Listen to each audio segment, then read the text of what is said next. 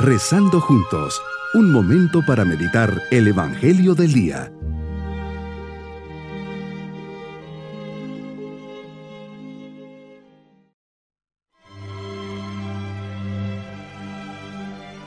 Les saludo de forma especial en este día 26 de diciembre, memoria del martirio de San Esteban. En oración constante le decimos al Señor, Señor, seguimos contemplando tu nacimiento desde la gruta de Belén. Nada prodigioso, nada extraordinario, nada espectacular. En el silencio de la noche naces en Belén.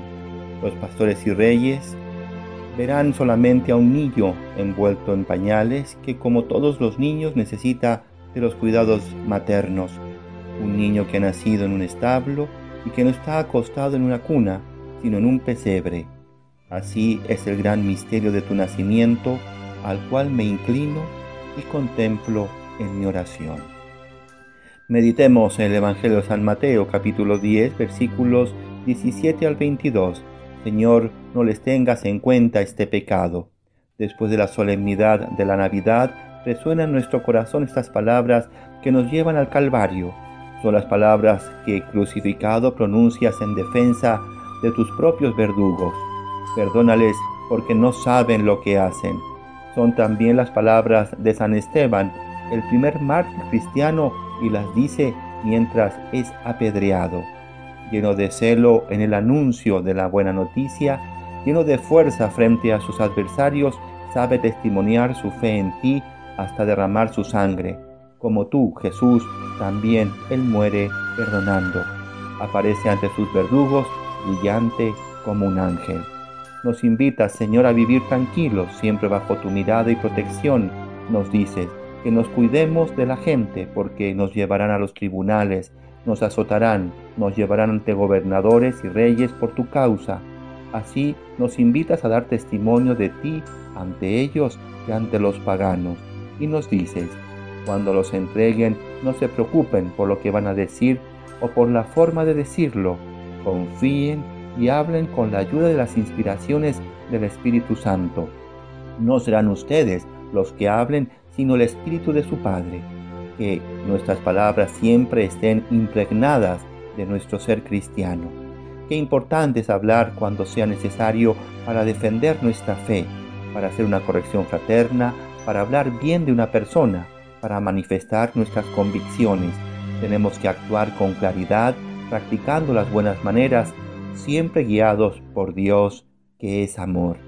No puedo dejar de reflexionar en la persecución y en el sufrimiento cristiano.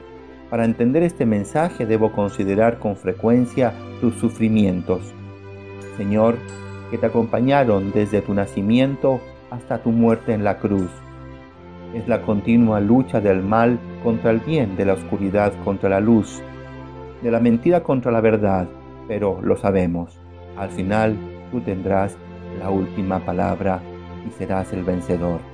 El día a día, con sus miles de actividades, nos brinda miles de ocasiones para vivir con amor, ofreciéndote todo, el cansancio, el trabajo de cada día, la enfermedad, la falta de tiempo para hacer cosas que nos gustaría, la renuncia continua para conservar mi vida de gracia, la paciencia con los defectos de un ser querido o compañero de trabajo, Señor, nos pides que aceptemos estas pequeñas contrariedades sin quejas o rebeldías interiores.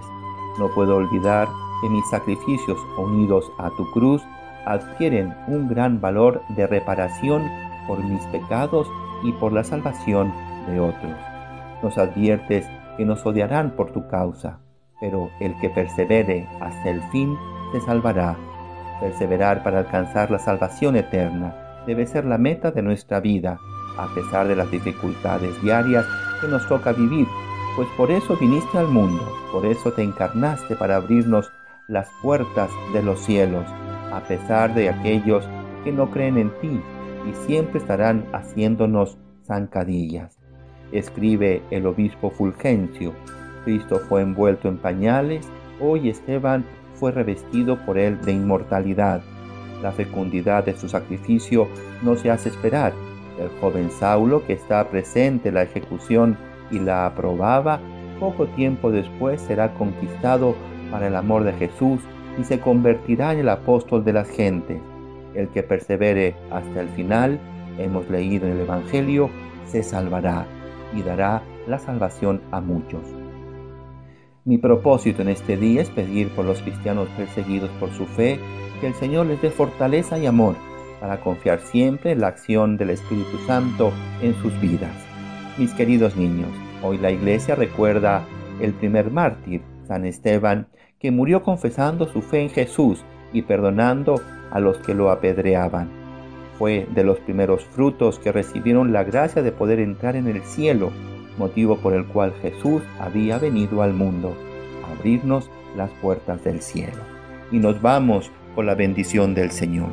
Y la bendición de Dios Todopoderoso, Padre, Hijo y Espíritu Santo, descienda sobre todos nosotros. Bonito día.